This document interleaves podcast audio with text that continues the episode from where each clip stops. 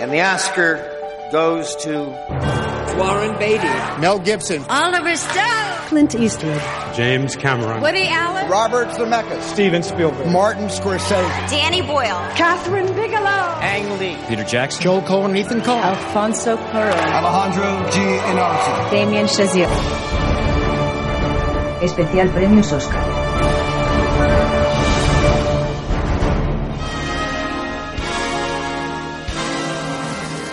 Bienvenidos a un nuevo programa de El Podcast de Cine Oscar y Rarities. Hemos estado unos 20 días ausentes, nos hemos tomado unas vacaciones más o menos largas, pero volvemos con muchas energías y con mucho que comentar porque el lunes 17 de enero tuvieron lugar las nominaciones a los Oscar y para analizarlas, hacer el menudeo, las estadísticas, las impresiones, las sorpresas, etcétera, tengo al otro lado a Alberto Tobar. ¿Qué tal, Alberto? ¿Cómo estás? Pues bueno, muy bien. Después de estas vacaciones de exceso, que son las navidades, vuelta a la rutina y vuelta sobre todo, bueno, a toda la temporada de premios que este año, por adelanto de calendario, viene a, a unas velocidades y unas fechas absolutamente frenéticas. Es verdad, pero yo que sí que lo agradezco, ¿eh? esta especie de concentración, porque al final las carreras de premios se hacen muy largas y también un poco va desgastando al personal. Y es que hemos visto las películas eh, muy pronto y yo lo agradezco. Ya sabemos que es una decisión temporal de la academia. Seguiremos teniendo la gala a finales de febrero, como suele ser habitual ya en 2021. Y a lo mejor el calendario eh, tan particular de esta edición pues ha hecho que la numerística quede de la forma que ahora comentaremos. No iremos categoría por categoría porque asumimos que ya la gente, si nos está escuchando en estos momentos, conoce las candidaturas más o menos al dedillo pero hacemos el balance, el resumen numérico, Joker, como sucedió en los BAFTA, favorita al menos en la cifra, 11 nominaciones, la más citada, le sigue con 10, 1917, Eras una vez en Hollywood, el irlandés, por lo tanto aquí tenemos un cuarteto de oro con más de dos dígitos, al menos en su eh, puntuaje de nominaciones, y con seis empatan Mujercitas, Historia de un matrimonio, Parásitos y Jojo Rabbit. Hay que decir que todas las versiones de Mujercitas, esta es ya una primera estadística, han estado nominadas a los Oscars, pero la de Greta Gerwig es la que gana, porque gana en el peso de las nominaciones y también en el número. Y el, eh, el grupo de nueve nominadas a Mejor Película se completa con las cuatro de Le Mans 66 en inglés, Ford versus Ferrari, ¿Qué te parecen estas eh, cifras? ¿Cómo ha quedado la cosa repartida? Más o menos, yo creo que todo dentro de una dinámica de, de lo esperable. Bueno, hay alguna que otra sorpresa, pero yo uh -huh. creo que dentro todo de lo esperable no ha sido un año, por ejemplo, como el año, el año pasado, sí que tuvimos un año muy inclusivo, muy de, de buena sorpresa, hay que decir. Y creo que este año, bueno, estaba dentro, o sea que creo que es un año más clásico más hollywoodiense, más del Hollywood clásico, creo que a la hora de las nominaciones y, y, a la hora de la representatividad que hay en las películas, creo. Claro, el año pasado tuvimos más sorpresas, pero es que el nivel era muchísimo menor. Entonces, claro, la cosa estaba más acotada, pero es que las películas de este año son infinitamente mejores. Al menos a mí me lo parece, esa es la opinión popular. Y creo que las cosas estaban bastante cerradas y eso ha hecho que en las candidaturas hubiera poco margen, ¿no? Para la sorpresa pero hay algunas ausencias que podemos destacar. A muchos les ha sorprendido que no esté Jennifer López, Aquafina o Lupita Nyong'o, que habían tenido cierto respaldo en los premios eh, de los sindicatos. Frozen 2 es la gran ausente en el quinteto de animación, más si cabe con la primera parte ganadora del Oscar hace ahora un lustro. La película de Tarantino cumple en todo, pero se ausenta en montaje. Ya se sabe que hay esa relación entre la categoría de montaje y mejor película, pero bueno, en 30 años eh, Birman es la única que rompió esa estadística. Veremos si Tarantino puede hacer otra excepción el próximo 9 de febrero. En actores, pues Taron Egerton, que se ha dejado la vida y la voz, no ha conseguido estar aquí, pero sí tiene el globo de oro en casa. Robert De Niro, Adam Sandler, Eddie Murphy. Es muy curioso porque, Alberto, de, de los olvidados en actor, podríamos eh, confeccionar otro quinteto de grandes intérpretes y dirías, ostras, qué eh, candidatura o, o, qué categoría más interesante. Apolo 11, ese documental tan premiado y tan querido que se queda fuera, es curioso porque ya llevamos varios años con documentales muy premiados, Won't You Be My Neighbor, Jane, y al final no se sabe muy bien por qué no terminan de llegar al Oscar, y Netflix lo cuela absolutamente todo, menos la apuesta senegalesa Atlantic, que estaba en esa shortlist de películas ahora internacionales, ha cambiado la denominación. Realmente lo de Frozen 2 ha sido muy, muy llamativo porque es una película que de su estreno generó mucha expectativa, ha hecho muy buena taquilla y bueno, no deja de ser Disney, no deja de ser un icono que se ha convertido en muy popular, pero sí es verdad que desde el minuto que salió los detractores fueron, fueron múltiples, entonces bueno, el hecho de, acumular ciertas películas de, de, Disney la misma categoría creo que ha perjudicado un poco a la que a la que más enemigos tenía y en este caso ha sido Frozen 2. Pero bueno, muy, muy, muy en la línea de la y de acuerdo en la, el, de las ausencias que ha, que ha señalado.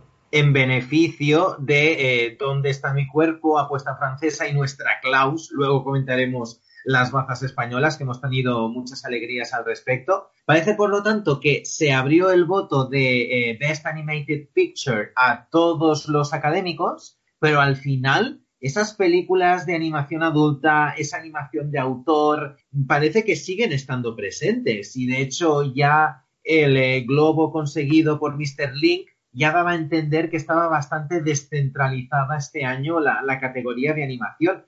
No sé si lo ves así, que, que se han empleado los miembros y no ha salido ganando el gran Hollywood, el Disney y el Pixar de toda la vida, que al final la gente es más consciente de esas apuestas animadas más alternativas o más outsiders, más independientes. Yo creo que también llevamos ya unos cuantos años en cuanto a las nominaciones de bastante inclusión de ese cine animado que se hace a lo largo de, de bueno, del globo terráqueo. Y a mí realmente me gustaría que por fin, eh, bueno, una película siguiera la estela del viaje de Chihiro y que por fin la animación extranjera fuera reconocida y, por supuesto, la francesa, que es bueno, una de las animaciones potencialmente más potentes del mundo. O sea que, bueno, sería, sería bonito y sería importante. Vamos, sería precioso. O, o, Klaus, que nos atañe especialmente. Netflix se habrá dejado un pastizal en la promoción de, de todas sus películas. Y este año no nos podemos olvidar esa ampliación a cinco nominados de la categoría de maquillaje y peluquería, que sé que es una categoría que te afecta y te gusta y analizas especialmente.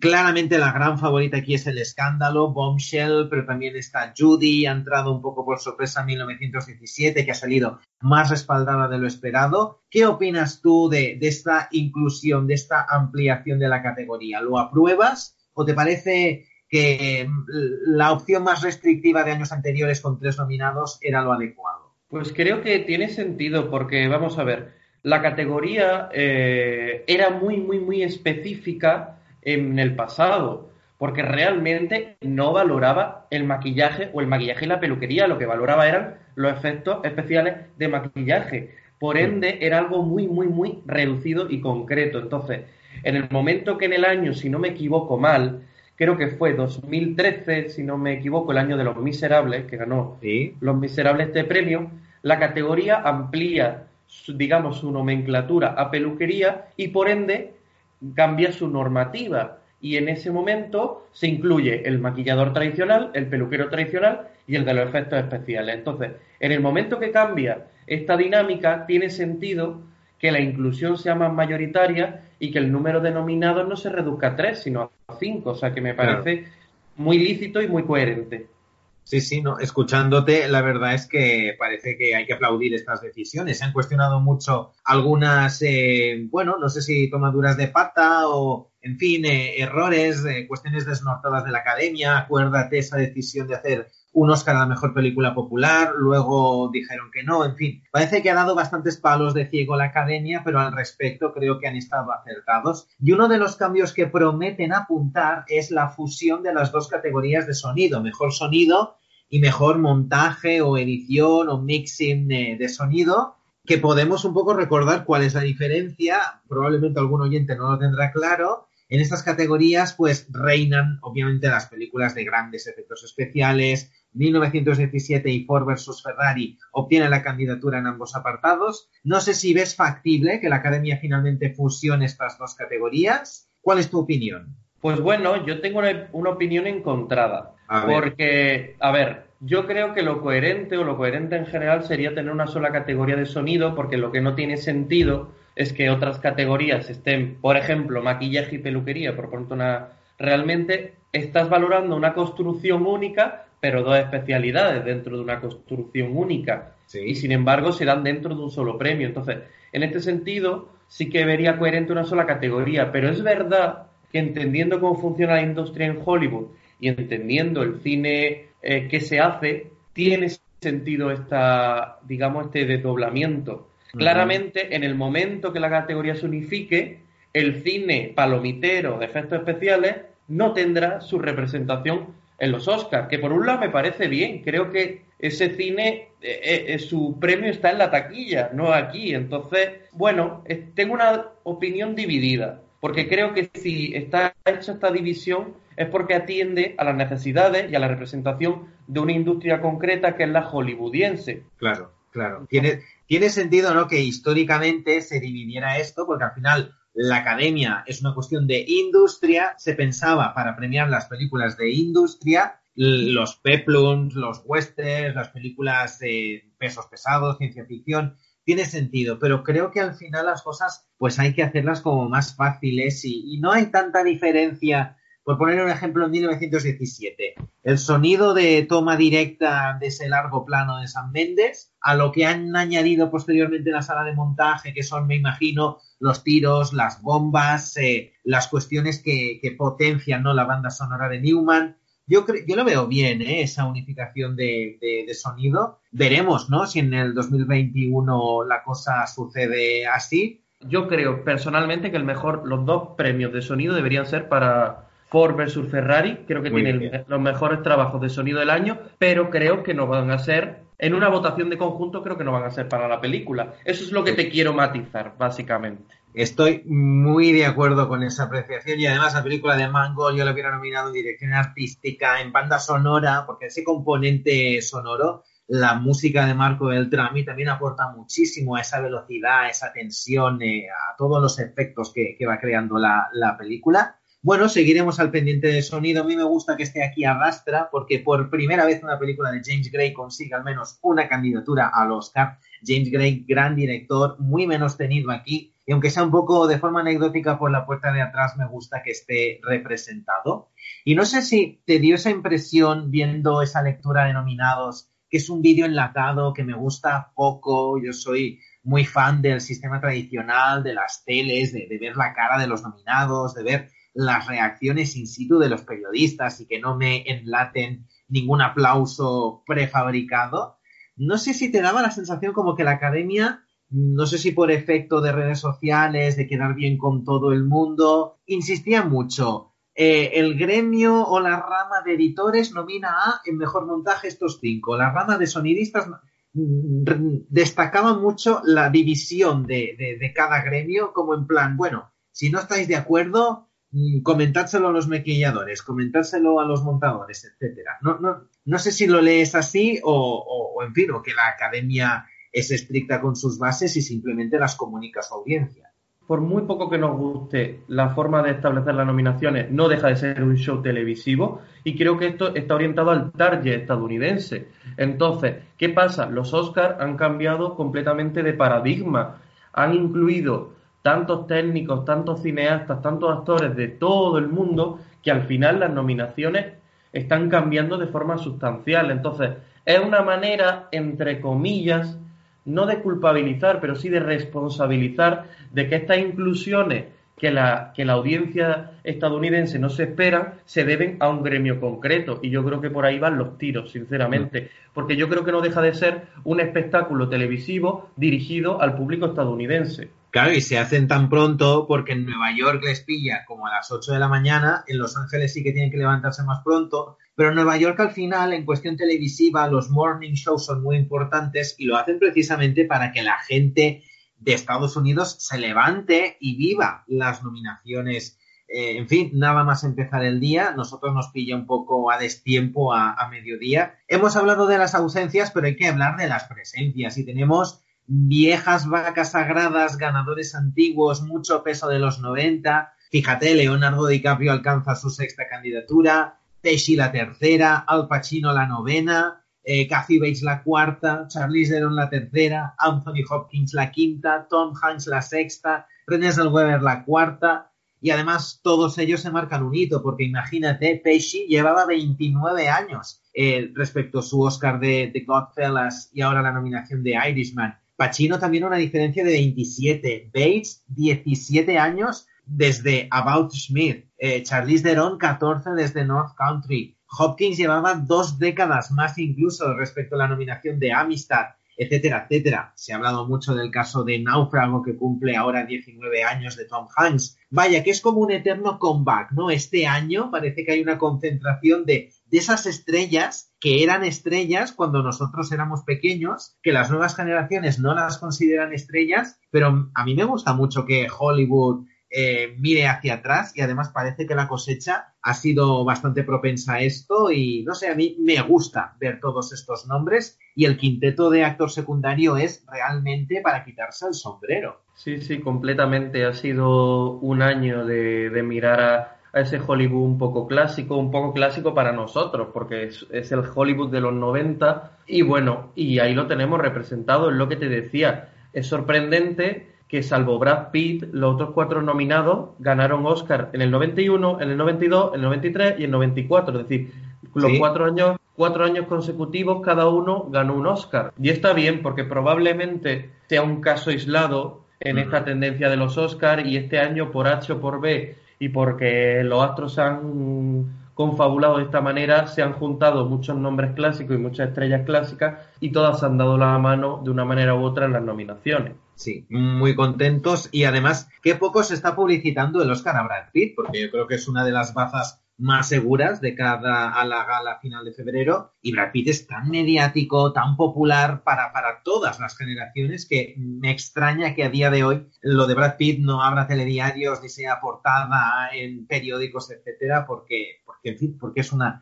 grandísima estrella. Como lo es Scarlett Johansson, que consigue la doble nominación, Alberto. Kate Blanchett lo logró en el pasado con Elizabeth y I'm Not Julianne Moore con Lejos del Cielo y las Horas, Emma Thompson cuando éramos niños, muy, muy niños, con The Remains of the Day y In the Name of the Father. Scarlett Johansson ha sido su año, pero yo creo que Hollywood la sigue viendo como esa chica despampanante, joven. No creo que la premien, pero hombre, eh, tener cero nominaciones y entrar de golpe y porrazo con dos seguidas es un grandísimo mérito. Ya te aviso que para mí es la mejor de ese quinteto de actrices protagonistas por la gran película de Noah Baumbach. Creo que es una actriz que ya lleva años demostrando que tiene talento, eh, apostando por proyectos diferentes, significativos, arriesgados. Y bueno, yo creo que en el pasado tuvo sus opciones y, y, asomó así la cabeza de una manera u otra, pues bueno, hablamos del año de los In Translation y la joven de la perla, hablamos sí. también de la gran, eh, del gran papel ninguneado de su carrera, que es la Nola Rice de, de Match Point, pero bueno, por fin está ahí y qué mejor manera que entrar eh, de una manera tan grande eh, en los Oscars.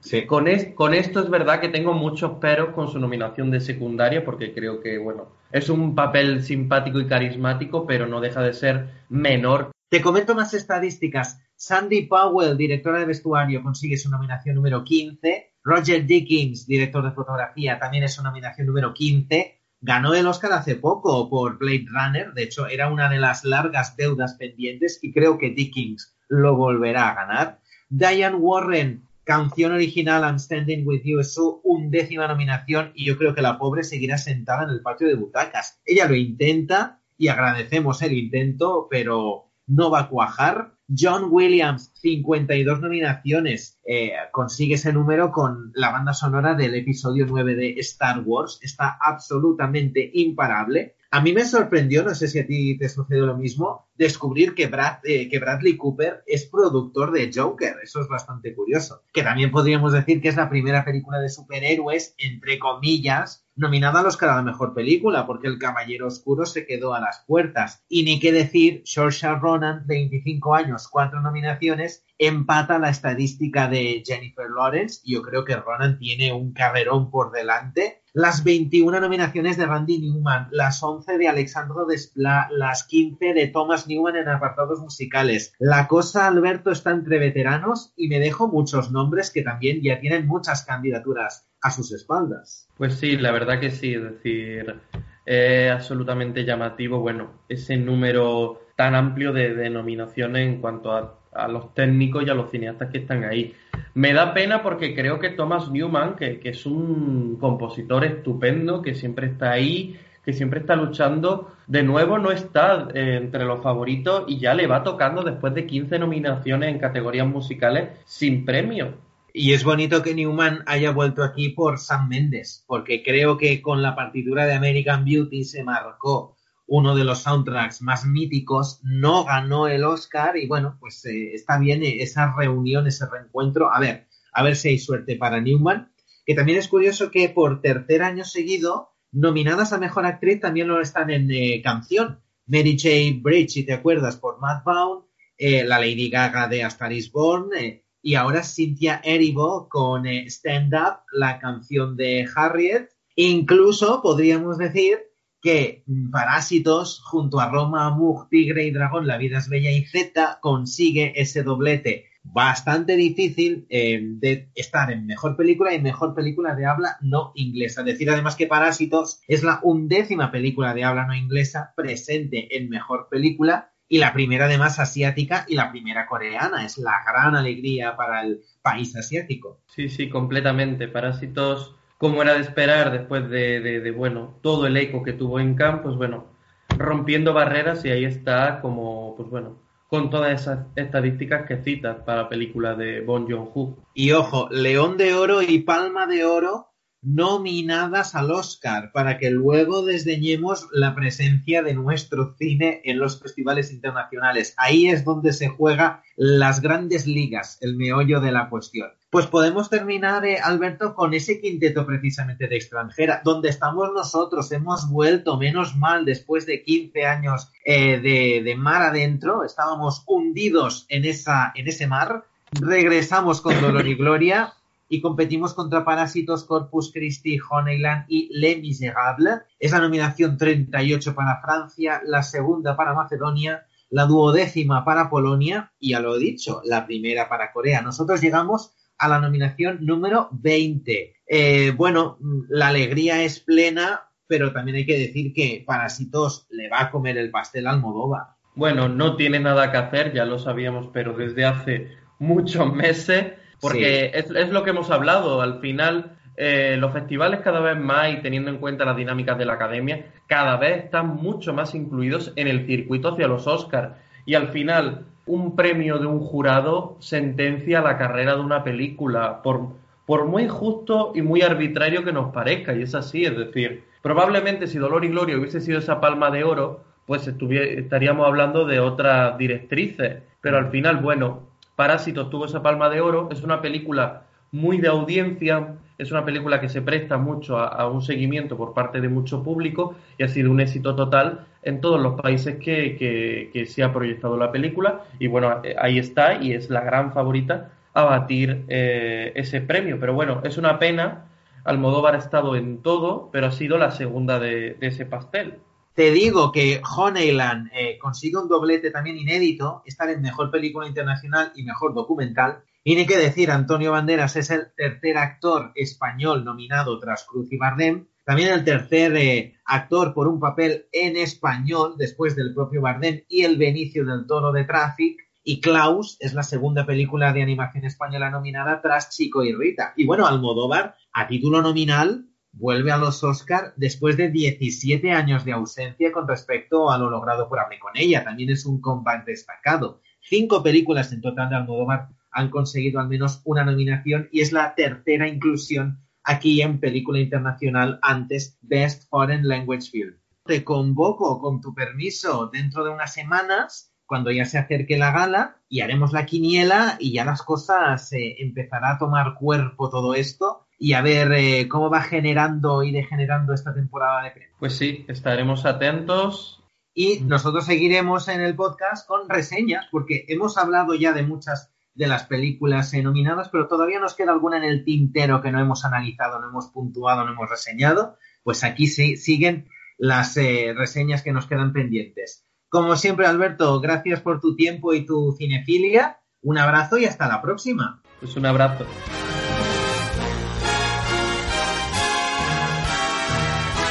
Segundo bloque del podcast con una batería de reseñas que se encarga de inaugurar nuestra compañera Mayra Meza. Nos opinará, nos analizará un amigo extraordinario que le ha concedido a Tom Hanks su sexta candidatura al Oscar.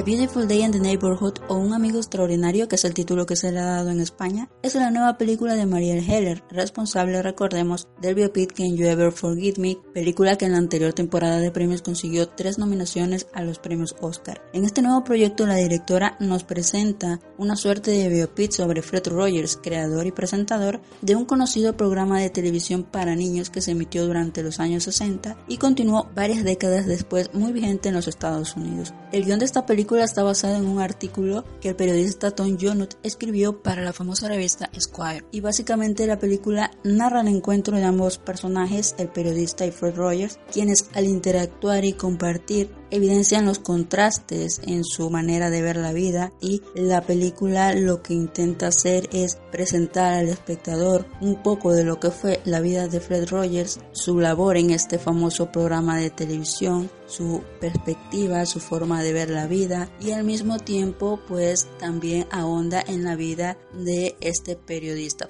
Este periodista, que en la película lleva de nombre Lloyd Boyle, es el protagonista realmente de esta historia que pretende de alguna manera mostrar cómo influyó Fred Rogers en él y cómo le ayudó a cambiar eh, su perspectiva y su manera de ver el mundo y a mejorar sus relaciones familiares. Básicamente la película se trata de eso, de analizar el contraste de estas dos figuras y todos los conflictos que surgen de ello y a pesar de que la película está realizada de una manera bastante correcta y de que me he acercado a ella sin demasiada información, la verdad es que la historia puede resultar un poco predecible y se percibe desde el inicio su tono buen rollista que nos hace transitar por lugares comunes de conflictos paternofiliales y la necesidad de reconciliación y dejar el pasado atrás para seguir adelante, algo que no es nada nuevo y que ya hemos visto muchas veces. Por suerte para el espectador la película está desarrollada de manera entretenida y sustentada principalmente en la destacable interpretación de Matthew Reese como el periodista eh, Lloyd Buckle y Tom Hanks como Fred Rogers Ambos realizan una gran labor interpretativa, sobre todo Reese que tiene un personaje mucho más desarrollado, con más matices y eso lo hace interesante, a diferencia del personaje de Hans que se queda un poco en lo superficial y no se profundiza demasiado en él.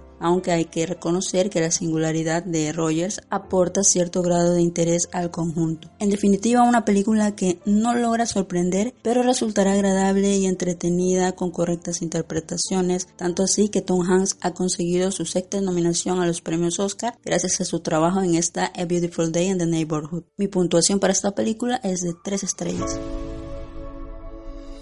Preparamos un número sobre personas ejemplares. ¿Quién? El señor Rogers. Hola, vecino. El adorado presentador de televisión infantil. Me alegro de volver a verte. Me contrataste como periodista de investigación, no para dar coba a nadie. 400 palabras. Sé bueno. Señor Rogers, he venido a entrevistarle. Estoy encantado de conocerte. Este artículo es para un número sobre héroes. ¿Se considera usted un héroe? No, en absoluto. Me gusta esto.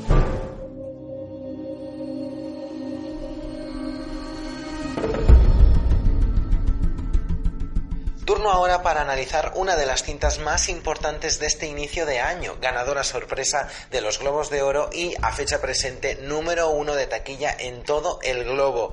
Hablamos, como no, de 1917, la nueva cúspide en la carrera de Sam Mendes, el director que ya nos enamoró con American Beauty, Camino a la Perdición, Revolutionary Road o Skyfall, entre otras, todas ellas proyectos y películas excelentes. Ahora el director británico nos lleva al fragor de la Primera Guerra Mundial. Se centra en el bando británico. Allá, dos soldados deben cruzar una zona de trincheras para detener un ataque inminente. Y los chicos pobrecitos solo tienen unas cuantas horas, unas pocas provisiones, una voluntad férrea y su cuerpo. Y eso es precisamente 1917, una experiencia física.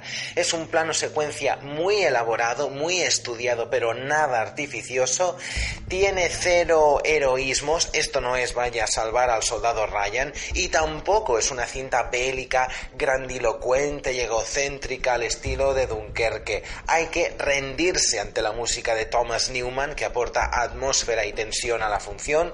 La fotografía de Roger Dickens, que es una filigrana absoluta, una virguería técnica memorable. E incluso la entrega de sus intérpretes. En este sentido, el film cabe decir que no ahonda en la psicología y en las circunstancias personales de sus personajes y es tal vez una película por ello más contenida, más introvertida, aunque es de ley destacar que tiene momentos de gran belleza y emoción, como ese final tan simbólico que, claro está, no os podemos contar, o también la carrera en la ciudad derruida con una oscuridad y unos tonos naranjas y ocres apocalípticos, majestuosos y bellísimos. Una escena ya para la historia del celuloide.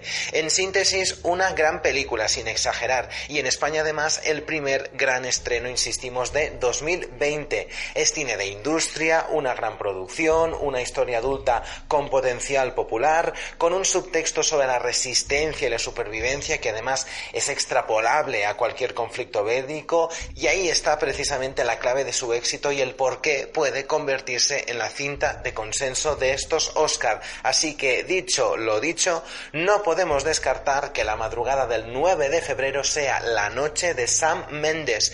Cuenta con 10 nominaciones y sin lugar a dudas no se irá de vacío. Le deseamos mucha suerte y le concedemos cuatro estrellas. Eso sí, tenedlo muy en cuenta. Esta película hay que verla, disfrutarla o sufrirla en pantalla grande. ¿Tiene un hermano en el segundo batallón? Sí, señor. Van directos a una trampa. Sus órdenes son entregar un mensaje para suspender el ataque de mañana. Si fracasan, será una masacre. Hablemos de esto un momento. ¿Por qué?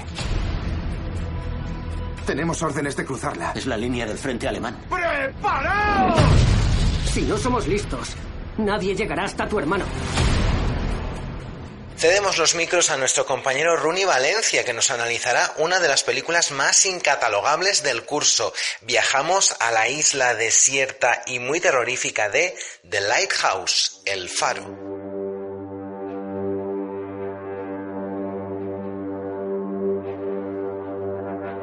Hola a todos, yo soy Ronnie Valencia y en esta ocasión voy a hablarte de la última cinta del realizador Robert Eggers. La cinta de nombre The Lighthouse es una fábula que nos traslada a una remota y misteriosa isla de Nueva Inglaterra en la década de 1890, donde nos encontramos con un veterano farero de nombre Thomas Wake, interpretado por William Dafoe, y a su joven ayudante llamado Ephraim Winslow, interpretado por Robert Pattinson. Ellos deberán convivir durante cuatro semanas y su objetivo es mantener el faro en buenas condiciones hasta que llegue el relevo que les permita volver a tierra. Pero las cosas se complican cuando surgen conflictos entre ambos. En el pasado anuncio de nominaciones al Oscar, la cinta de Eggers solo fue mencionada para una categoría. Justa mención, si me permite decirlo, para Jarin Blaschke, que está nominado por la portentosa fotografía en blanco y negro de El Faro elemento completamente protagonista que sirve para dar una perfecta ambientación claustrofóbica y tenebrosa a cada escena. Cada encuadre es un viaje onírico que recuerda de inmediato el expresionismo alemán de cintas como El gabinete del Dr. Caligari o incluso un Nosferatu. Cada imagen del faro alimenta la opresión y refuerza el terror de cada plano. Como es evidente, no existe ninguna queja del nivel visual de la cinta, pero otro aspecto que debemos destacar por completo es el interpretativo. Dafoe y Pattinson se marcan un encarnizado duelo actoral que, sin duda, queda ya marcado en los anales de la historia. No es sorpresiva la manera que Pattinson encara y aguanta la interpretación de Dafoe. Ambos pelean, se gritan y se emborrachan en una relación compleja y llena de matices, en donde puedes encontrar desde tiranía encarnizada hasta espasmos de tensión homoerótica. Eggers utiliza aspectos del cine clásico expresionista alemán, como ya te decía, da una crítica social, mezcla la mitología griega, el freudismo y las leyendas marinas para retroalimentar toda una experiencia fílmica que estoy seguro no deja indiferente a nadie. Hay que saber que todo este barroquismo y esfuerzo por conseguir un impacto en el espectador deja demasiadas preguntas sin respuesta y tiende a perder el ritmo que intenta llevar. Este es cine de autor, cine de terror como casi nunca se ve y apuesto a decir que ya es una obra clásica que tiene su lugar asegurado dentro de las mejores cintas del 2019. Sí, es un hecho que eran necesarias las nominaciones para Dafoe y Pattinson, así como el menos diseño de producción y sonido, pero ante el nivel de competencia del año, Tal vez algunos nombres iban a quedar fuera de la jugada. Y no se equivoquen, una simple nominación al Oscar, recuérdenlo, no nos dice lo buena o mala que la película es. Yo siempre te he dicho que aproveches la oportunidad de ver la película en el cine. The Lighthouse es un viaje hipnótico e inquietante que no te suelta desde el primer minuto en el que la ves. La calificación que le voy a dar a esta película es de 4 estrellas y media. Dime, ¿qué lleva un leñador a querer ser farero? Intento ganarme el jornal como cualquiera. Empezar de nuevo. Estás huyendo.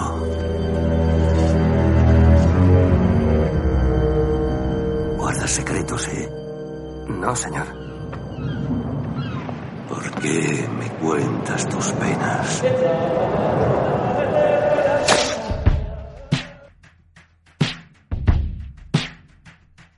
Did you think you'd get to run the world forever? La siguiente protagonista será uno de los estrenos más tardíos en Europa. No llegará a cines hasta el 7 de febrero, por lo tanto, solo con 48 horas de diferencia respecto a la gala de los Oscar en el Dolby Theatre. Nos referimos a El escándalo Bombshell, la película más apoyada, más nominada en las candidaturas de los Screen Actors Guild Awards. Hace muy poco pudimos ver la miniserie La voz más alta, un documento sobre Roger Ailes, el que fuera fundador de la cadena Fox News. Y ahora la película indaga en lo visto ya en la serie. En este caso, el film de Jay Roach se centra en tres trabajadoras de esa cadena televisiva que sufrieron, por desgracia, los abusos, las excentricidades y la tiranía de su jefe. Recordemos que Roger Ailes fue uno de los mandamases de los más media estadounidenses y se cree que fue responsable indirecto de la llegada de Donald Trump a la Casa Blanca. Esas tres trabajadoras en la gran pantalla son mujeres de armas tomar, interpretadas por Charlize Theron, Margot Robbie y Nicole Kidman. Todas ellas estupendas y las dos además primeras con nominación en su haber. Y en el reparto suman trabajos de John Lidwood, Alison Janney o Malcolm McDowell, por lo tanto todos nombres superlativos. La única estatuilla que le garantizamos es la de mejor maquillaje y peluquería. Las prótesis, los peinados y las caracterizaciones de su cast son absolutamente increíbles y además en el caso de Charlize Theron juegan a alterar considerablemente las facciones de su rostro que tienen un gran parecido con la presentadora televisiva original. En su conjunto estamos ante una dramedia dinámica con guion irónico, un montaje efectivo, muy acorde en consonancia con biopics críticos con la administración yankee que se han estrenado en los últimos años, recuerdo La Gran Apuesta, El Vicio del Poder y un largo etcétera, pero hay que decir que esta El Escándalo es tal vez más lúdica y menos cínica con respecto a ese sustrato de títulos. Igualmente os recomiendo visionar La voz más alta. En este caso creo que la miniserie por extensión y también por intensidad es muchísimo más interesante, cuenta más detalles, es más afilada, Ailes da muchísimo más miedo y el caso de las víctimas tiene muchísima más relevancia. Así que en lo personal me quedo con los ocho episodios de la miniserie de Showtime. Habiendo visto la miniserie, el escándalo me sabe a poco. Es meritoria, merece ser vista y discutida, pero no está entre lo mejor de esta cosecha, excelsa cosecha de Oscars. J-Rock tiene muchísimo talento, ya lo demostró en Game Change y en Trumbo. El escándalo es una buena película, pero nosotros solo le damos una puntuación de tres estrellas. Quiero convencerle de que lo mío es salir en antena, señor Els. Yo creo que quedaré fenomenal en su cadena. Podría sacarte de ahí y ponerte en primera línea. Necesito saber que eres leal. Debes buscar la manera de demostrarlo.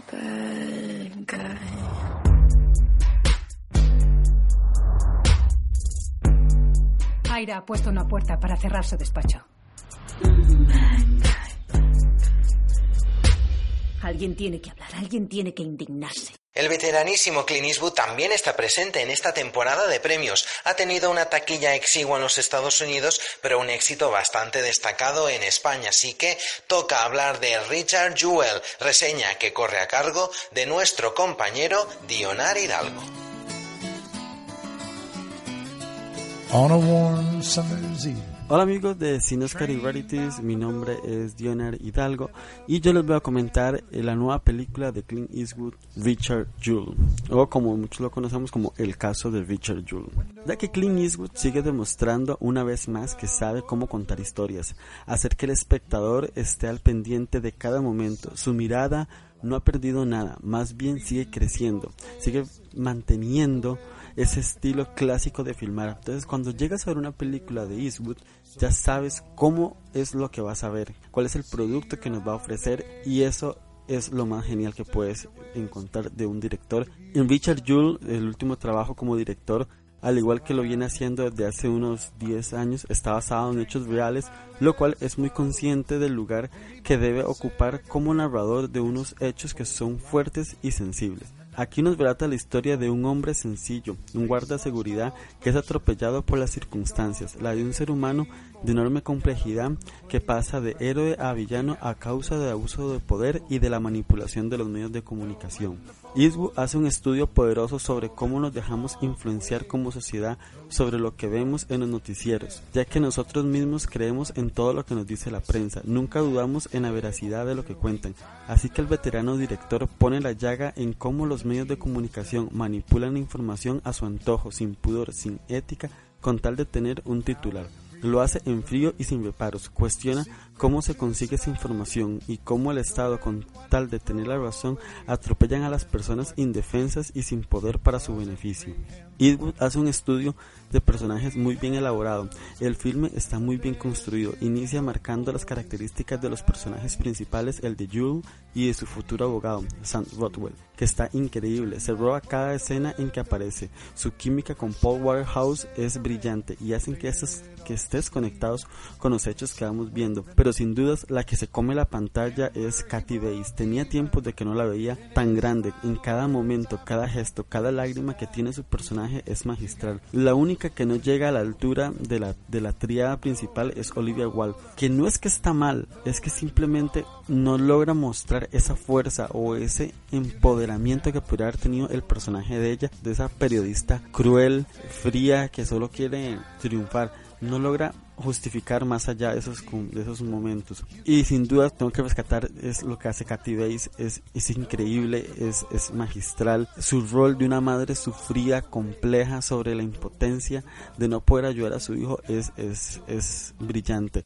Toda la película está tan bien construida, tan bien armada, que es fascinante. Cómo Eastwood logra transmitirnos esta historia, este mensaje sobre este caso que tal vez muchos no sabemos que ocurrió. Se aleja de los patriotismos que lo caracterizan últimamente. Simplemente lo que quiere es contar una historia y lo hace muy bien. Yo no hablo. Es la única posibilidad de limpiar tu nombre. Di, hay una bomba en el Centennial Park. Tienen 30 minutos. Deja de querer caerles bien. Me enseñaron a respetar a la autoridad. La autoridad quiere hacerte picadillo. Hay una bomba en el Centennial Park. Tienen 30 minutos. Perdón, ¿qué? Los que le acusan son dos de los estamentos más poderosos del mundo. El gobierno de Estados Unidos y los medios. Quiero ayudaros, pero yo también soy un agente del orden público. Hay una bomba en el Centennial Park. Tienen 30 minutos.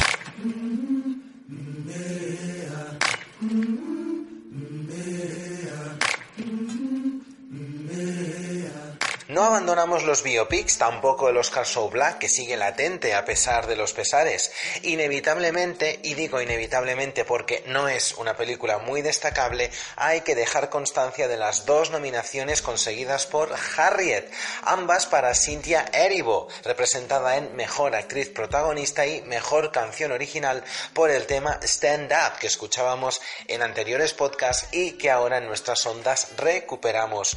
A lo mejor el nombre de Harriet Tubman no suena de nada, pero es una figura mítica de la comunidad afroamericana. Fue, a mediados del siglo XIX, una abolicionista que liberó a centenares de esclavos y que es, insistimos, un símbolo femenino. Las acciones de Harriet fueron muy loables, el desempeño de Erivo en la cinta es muy notable, una actriz que descubrimos en Viudas, cinta de Steve McQueen, pero sintiéndolo mucho, la película carece de la épica, de la hondura emocional y del verismo de época. Incluso, y eso es lo peor de todo, es un título bastante aburrido y un poco tramposo. Ojalá, lo deseamos realmente, el cine vuelva a recupere el mito de Harriet Tubman en mejores proyectos porque a la cineasta Casey Lemons esta cinta le viene demasiado grande. Pese a lo dicho, si tenéis curiosidad, esta Harriet llegará a las salas de nuestro país a mediados de marzo, ya con los Oscar más que clausurados. Así que vean, opinen, critiquen y puntúen. Nosotros calificamos a Harriet con un aprobado raspado. Le damos dos estrellas y media.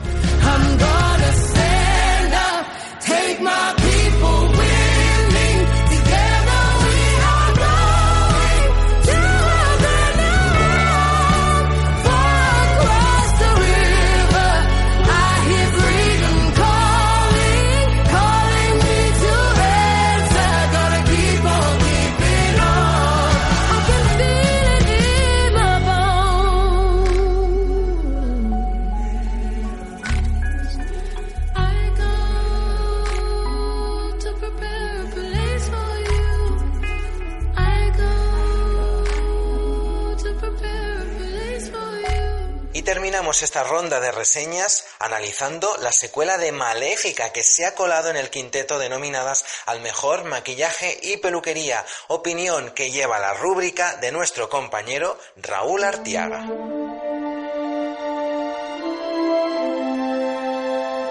La película que voy a comentar a continuación es Maléfica, Maestra del Mal, secuela de Disney de Maléfica, estrenada hace cinco años. Ha sido nominada a un premio técnico de la Academia para los próximos Oscar a Mejor Maquillaje. Paul Gooch, Arjen Twitten y David White, gente con experiencia en los Oscar. Eh, por ejemplo, Arjen Twitten fue nominado por Wonder en 2017. Entonces ya saben lo que es estar en la Academia. Al igual que en su precuela, eh, Angelina Jolie sigue siendo maléfica, un personaje al que se le ha dado un giro con respecto al clásico de Disney en el que se basa la película, que es La Bella Durmiente, un clásico de Disney de hace muchos años, ya que allí Maléfica es la antagonista principal, es la que quiere que la Bella Durmiente continúe en su eterno letargo. Sin embargo, aquí está más cerca del bien, siendo la madre adoptiva de la princesa Aurora, que vendría a ser la Bella Durmiente. Precisamente, eh, Aurora seguirá también siendo interpretada por El Fanning, al igual que en la primera película. Vivirá su amor por el príncipe Philip y también se enfrentará a situaciones donde tendrá que cuestionar quiénes son sus amigos y quiénes sus enemigos. De hecho, la película juega bastante con eso, con no es lo que parece. La novedad principal de esta película, aparte del el tema de las falsas apariencias, es la presencia de Michelle Pfeiffer, encarnando a la madre del príncipe Philip, una mujer ambiciosa que está dispuesta a todo, muy diferente a su marido y que tal vez no sea lo que parece. También eh, alrededor de Maléfica se van a rodear una serie de criaturas que son de su misma raza, que parecen muy violentas y tienen mucha fuerza y tal vez también puedan ser engañosas. El espectador va a encontrarse con esas situaciones eh, donde puede ver cosas que tal vez luego no sean así. Es una película donde destaca principalmente los efectos técnicos, aparte del maquillaje que es obvio, eh, los efectos visuales, utilizando técnicas de CGI, también la banda sonora en determinados momentos, la fotografía tiene momentos y paisajes que también te hacen entrar en la película, pero generalmente lo más importante no es eso, sino eh, está dedicada a todos aquellos fans de la primera película de Maléfica, todos aquellos incluso fans de La Bella Durmiente, todas aquellas personas que hayan disfrutado de historias previas, sepan de lo que va esta película, quieran seguir disfrutando con Maléfica para público de todas las edades y por ese motivo, aunque tenga una, un argumento más sencillo, creo que merece tres estrellas porque puede hacer disfrutar a cualquier tipo de público. La historia se convirtió en leyenda. Pero es Esto no es un cuento de hadas. Son muchos los que abusan de los inocentes. Estoy convencida de que personas de su índole estarían de acuerdo. Si no supiera que es imposible, diría que nos estás amenazando. ¿Y lo es? ¿Es qué? Imposible.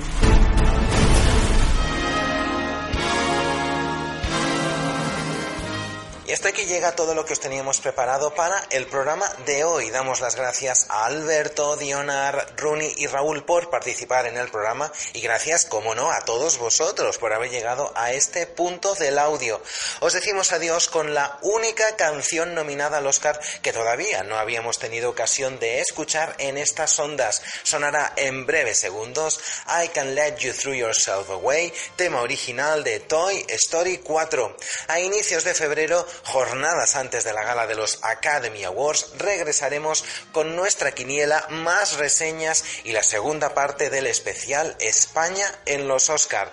Mientras nos tenéis en redes sociales, somos arroba cinoscarraities, en el blog de siempre, cachecine.blogspot.com y claro está, en iVoox, Spotify y Apple Podcast. Desde los micros os ha acompañado Javier Vidal y en las labores de edición, una vez más, hemos tenido el trabajo inconmensurable de Mayra Meza. Seguid atentos a nuestras redes sociales y ondas y sobre todo, id al cine, hay que disfrutar esta Award Season.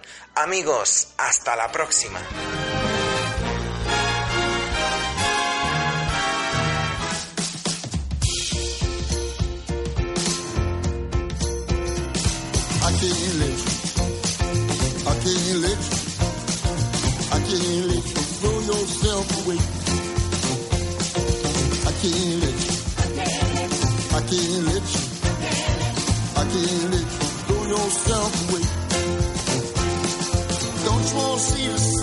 Up each morning? Don't you want to see the sun go down each day? Don't you want to see that little girl who loves you so? Her heart would break.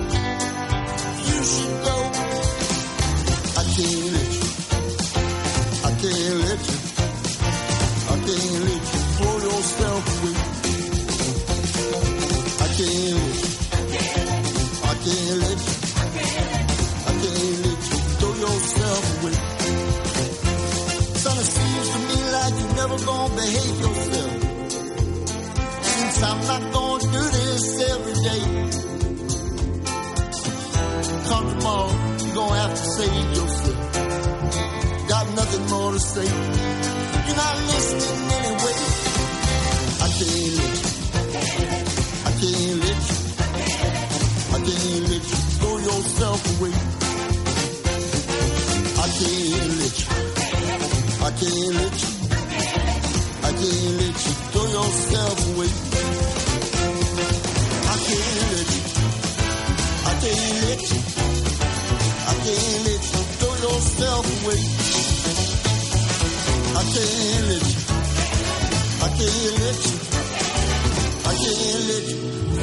Yourself away.